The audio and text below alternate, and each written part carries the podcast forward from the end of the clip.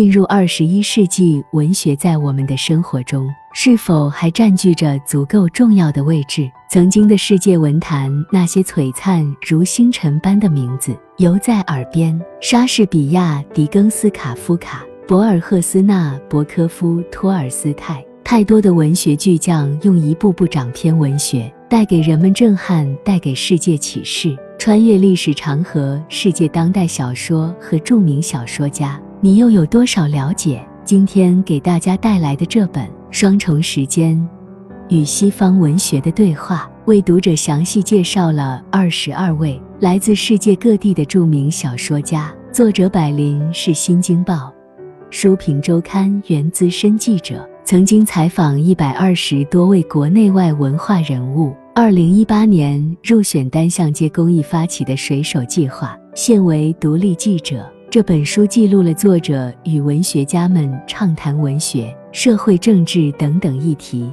通过作者的提问，读者可以了解在小说故事之外。作者真实的创作意图，以及他们对于时政、社科、民族等尖锐问题的独到见解。战争反思，有着德国文学君主之称的马丁·瓦尔泽，他的小说《批评家之死》享誉全球。作为一个德国人，在面对二战期间德国的主战问题和纳粹疯狂屠杀，他并没有简单粗暴的批评和反对。在他的理解中，德国历史上出现过康德。黑格尔、尼采等著名哲学家，也是荷尔德林戈德、瓦格纳文学巨匠的祖国，所以暴政与民族属性不能简单的画上等号。面对同样的问题，以色列作家阿摩斯·奥兹也给出了自己的理解。阿摩斯·奥兹是犹太裔作家，他是2016年国际文学人物。他的小说《与黑暗的故事》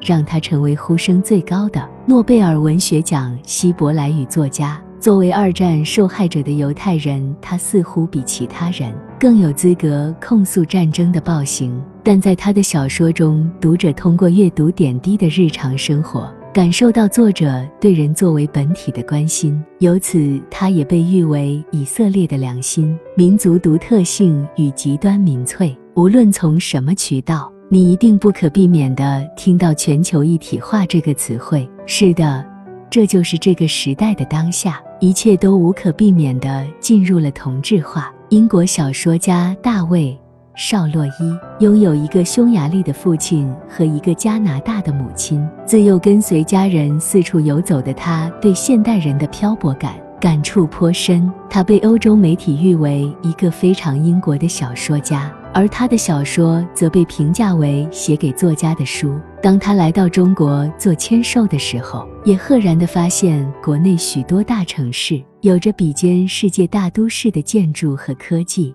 面对全球城市的相似性，他表示，当今的人们随时随地都处于一种流动状态，国界和民族的边界似乎愈加模糊。与之相对的是，来自伊朗女作家阿扎伊。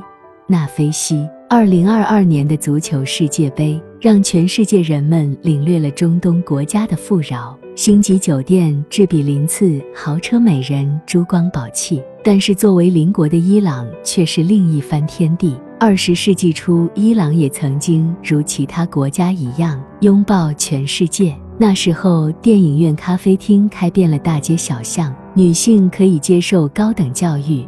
甚至在党政机关担任要职。纳菲西就是在这样的背景下，在美国完成了文学博士的课程。八十年代初回国后的他，却经历了伊斯兰革命，一夜之间，法律退回到了古老的时代，女性不能接受教育，十岁之后就可以婚配，一生被男人管束，不得化妆，不能裸露皮肤，出门佩戴头纱和长袍。不仅如此，如果一旦越界，就会受到极其严酷的刑罚，甚至被剥夺生命。就是在这样的恶劣的社会环境中，过分强调自己的民族属性，排斥一切其他国家和民族，由此诞生了极端民族主义及民粹主义。回国后，作为大学老师的纳菲西不能继续他的工作，于是他转而秘密教授女孩子们阅读小说名著。它成为了女孩子黑暗世界的烛光，也是她对极端民族主义的反抗。小说，小说作为文学最重要的表现形式，在每一个时代都在影响着人们的生活和精神世界。有的小说娱乐大众，让人们打发无聊的时间；